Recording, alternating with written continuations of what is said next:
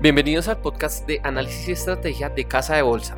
El día de hoy estamos con Laura López, Alejandro Ardila y Roberto Paniagua, quienes hablarán acerca del resumen de resultados corporativos de primer trimestre de 2022.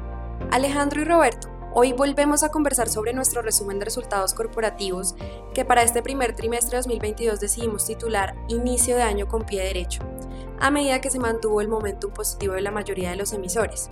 Roberto, ¿cuáles fueron los principales desafíos para este primer trimestre? Laura, para algunos emisores el entorno de mayores presiones inflacionarias repercutió a nivel de costos, además del efecto no operacional por un lado de mayores gastos financieros, dado el ciclo alcista de tasas de interés de referencia por parte de los bancos centrales y por otro lado la diferencia en cambio por la devaluación del peso colombiano. Alejandro, cuéntanos, ¿cómo quedó entonces nuestro balance de la temporada? Roberto, en general vimos una dinámica mayormente positiva y neutral en la mayoría de las industrias donde operan las compañías a las que hacemos seguimiento, resaltando que el 62% de ellas presentaron resultados positivos, 27% neutrales y 12% negativos, mientras que por el lado de la EBITDA, el 82% de los emisores crecieron en términos anuales y la utilidad neta del 73% de las compañías fue más alta respecto al primer trimestre del 2021. Ahora miremos en detalle con la dinámica por sector. Roberto, ¿cuál es tu view de los resultados del sector oil and gas? Alejandro, el sector de oil and gas tuvo un comportamiento positivo, destacando en el caso de Ecopetrol el segmento de upstream, el cual se vio favorecido por mayores precios promedio de la canasta de crudo en línea con incrementos en la referencia a Brent, mientras que Canacol presentó resultados neutrales con estabilidad en la venta de gas. En minería, en Chile, SQM tuvo resultados sobresalientes, impulsado por el segmento de litio y el fuerte incremento en precios que ha tenido el commodity, mientras que Mineros presentó resultados neutrales, aún con retos en materia de costos operacionales. Laura, ¿podrías comentarnos un poco acerca del sector de construcción? Las compañías de este sector mostraron una dinámica más bien entre neutral y negativa, resultados neutrales para con concreto que anunció su salida del proceso de reorganización, pero en el caso de las cementeras, por ejemplo, el entorno inflacionario, especialmente por mayores precios de los combustibles, llevaron a presiones sobre la rentabilidad y por lo tanto resultados negativos para Cementos Argos y Cemex Latam Holdings, donde el desafío se va a centrar en tratar de mitigar este impacto sin generar afectaciones sobre los volúmenes. Pasando al sector de utilities, ¿qué resaltarías de esta entrega de resultados, Roberto?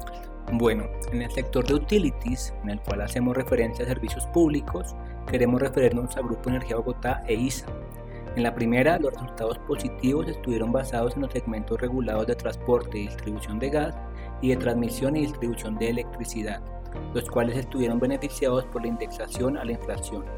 Mientras que en ISA, pese al crecimiento doble dígito a nivel anual en ingresos por indexación tarifaria a la inflación, se registraron mayores gastos financieros que afectaron la utilidad.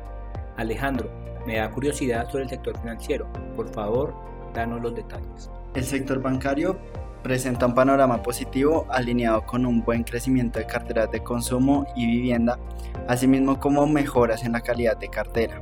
Por otro lado, si bien el contexto para este año se mueve sobre un entorno de normalización de la política monetaria, observamos que el margen de intermediación se ve favorecido, aunque a diferentes velocidades dependiendo del emisor. Por último, resaltamos las sorpresas positivas en los bajos niveles de gastos de provisión de algunos emisores que durante el primer trimestre del 2022 explican el repunte importante del ROE en los casos de la vivienda y Bancolombia. Con respecto a Banco de Chile, el primer trimestre del 2022 continúa marcando un récord histórico en el ROE, que se ubica en el 23%, gracias a la exposición estructural de su cartera a la inflación del país. Por otro lado, los programas gubernamentales y el retiro de fondos de AFPs continúa favoreciendo los indicadores de calidad de cartera del emisor.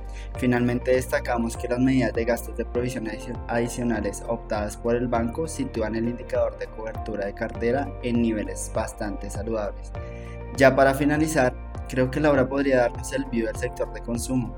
Así es, Alejandro, en el sector consumo resaltamos resultados mayormente positivos, donde podríamos decir que la mayoría de compañías superó los retos derivados de incrementos en costos dadas las presiones inflacionarias, principalmente a través de mayores eficiencias operacionales en el caso de Éxito y Nutresa en Colombia y Cencosud en Chile, mientras que en el caso de Falabella las presiones a la rentabilidad llevaron a los resultados a terreno negativo.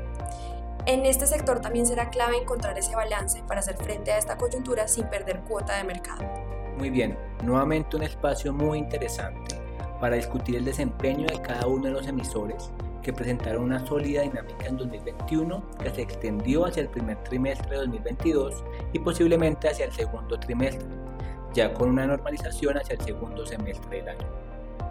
De acuerdo, Roberto. Aún más teniendo en cuenta que los factores macroeconómicos permitieron una revisión al alza de nuestras estimaciones de crecimiento de la economía local, que se ubicaría alrededor del 6.5% para el cierre de este año. Buen dato Alejandro, considerando que el índice Colcap ha estado tratando de cerrar esa brecha respecto a los niveles prepandémicos pese a la cautela del contexto político actual. Por último, concluimos dejando como recordatorio que el detalle del informe de resultados puede ser consultado en nuestro sitio web www.casadebolsa.com.co en la sección de análisis y estrategia en el apartado de renta variable. Muchas gracias. Muchas gracias Laura, Alejandro y Roberto por estar con nosotros el día de hoy. Y por supuesto, gracias a nuestra audiencia por escucharnos. Los esperamos en un próximo podcast de Casa de Bolsa y los invitamos a seguirnos en nuestras redes sociales.